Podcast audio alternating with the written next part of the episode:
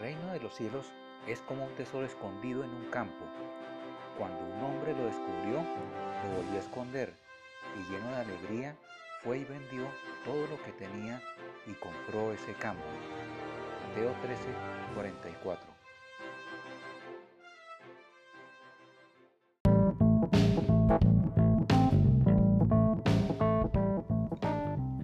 Vivimos en la época de la revolución de la información, en donde el uso de las redes sociales se ha vuelto el pan de cada día.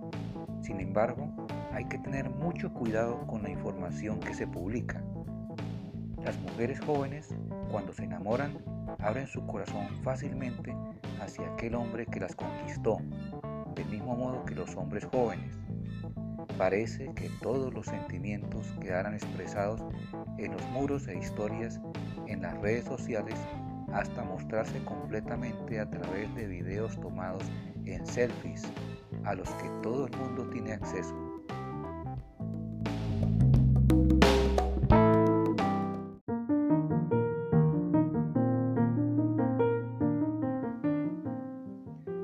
Lo anterior ha pasado en todo lugar, incluso hasta en las mismas iglesias cristianas.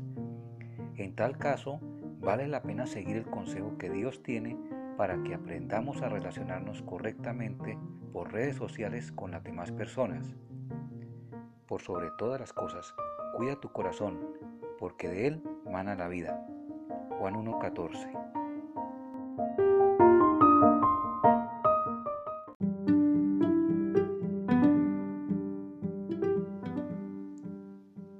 En las iglesias cristianas se ha enfatizado mucho la responsabilidad de evangelizar y dar testimonio.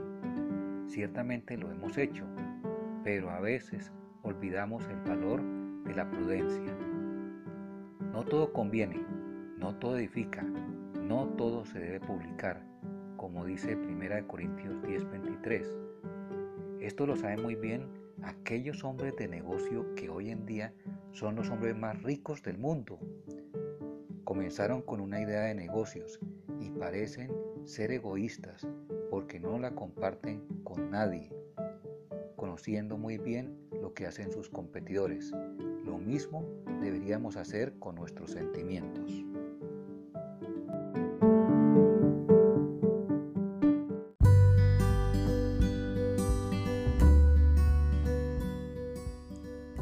De la parábola del tesoro escondido podemos aprender lo que debemos hacer. La persona que se novia o que tiene una idea de negocios, primero debe cuidar lo que ha recibido, como quien pone su dinero en un banco, en un certificado de término fijo o en un plan semilla. Luego invierte en aquello, en lo que debe cuidar, adquiriendo recursos y obligaciones. Finalmente, compra todo el campo, como en un matrimonio o como quien llega a ser el dueño de su propio negocio. Si esto lo han hecho muchas personas de éxito y funciona, ¿por qué no hemos de hacerlo nosotros?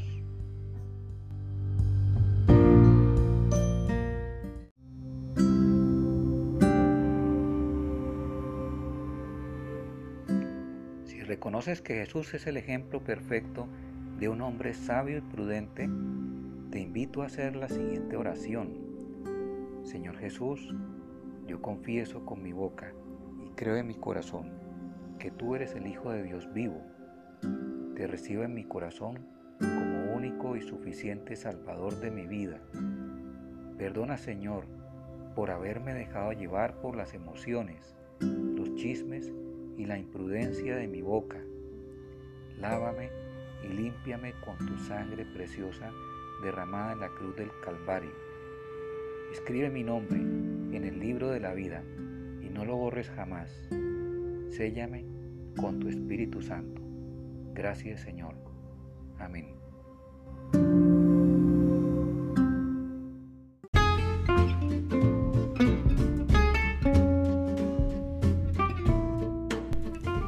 Si no asistes a ninguna iglesia, puedes unirte a un grupo de oración en una reunión virtual en donde estudien la Biblia y enseñen a ponerla en práctica.